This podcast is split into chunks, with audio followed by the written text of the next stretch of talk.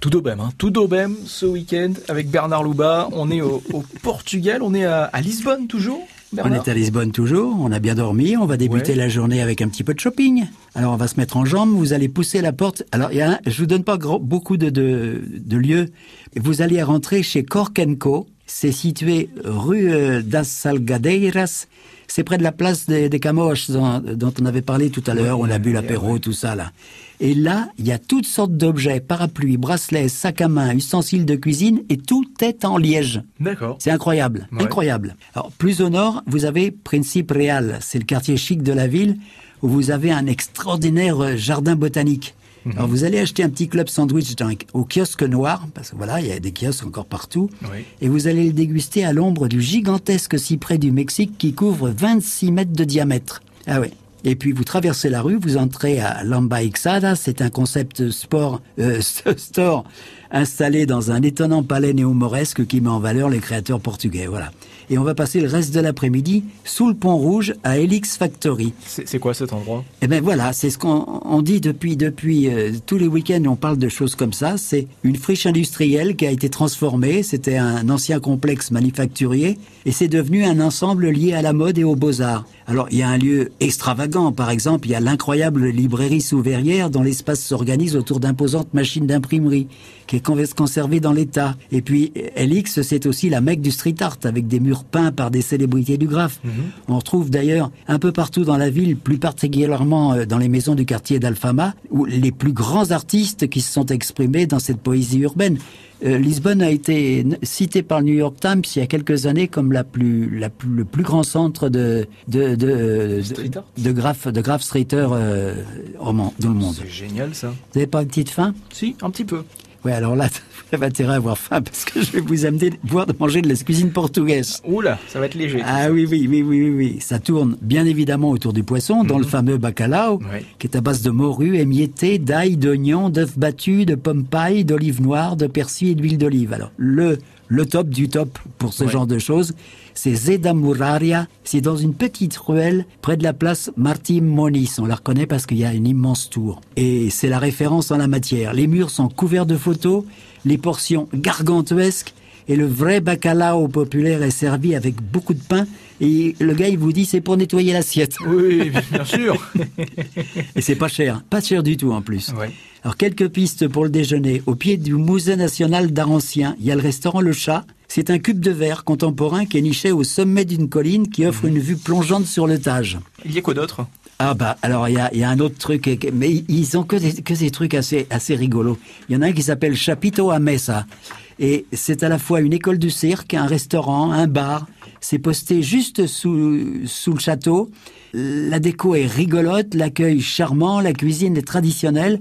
Et puis après le, dîner, vous allez goûter un verre de, de, de Gijina.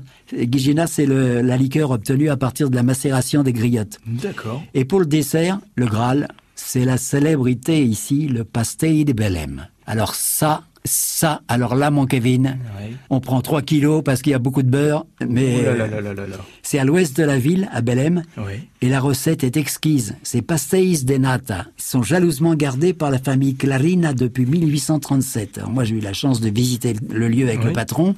On, fait ça comment, Bernard? Alors, c'est des, des pâtons de, de feuillage qui sont étirés en boudin découpés en petits tronçons qui sont ensuite foncés à la main dans des, poules, dans des moules. On, les, on, on, les, on leur donne la forme du, euh, du moule.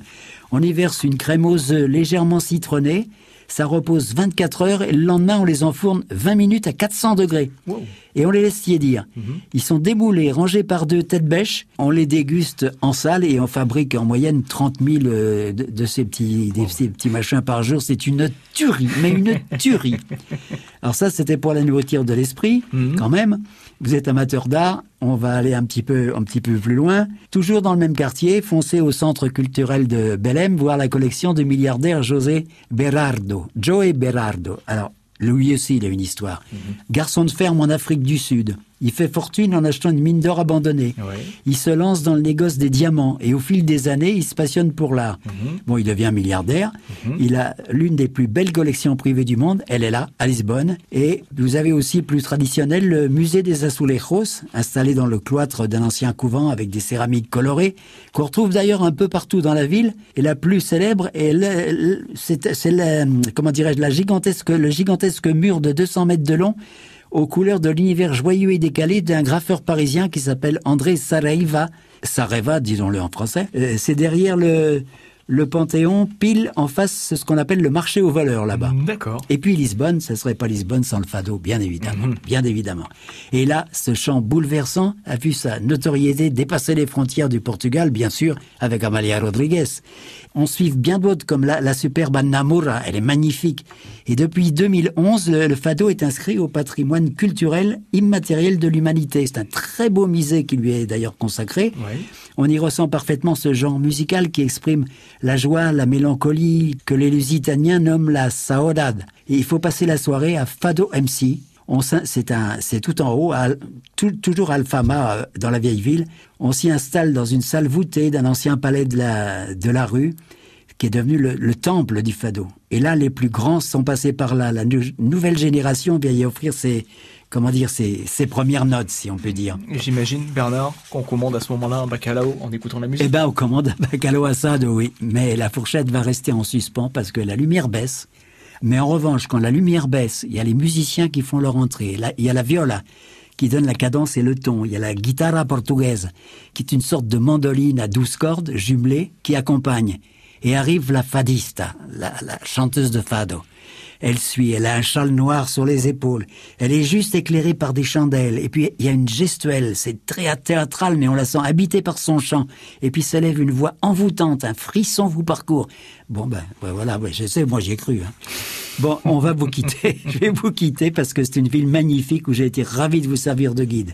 Et on peut dire Lisboa obrigado. Hein. Ah, effectivement, Bernard Louba pour nous guider ce week-end à Lisbonne et prendre surtout nos billets d'avion, là, je crois, Bernard. hein. Allez, ben, je, vous en- je vous embrasse. Allez, je ferme ma valise et on se dit au week-end prochain. Au week-end prochain.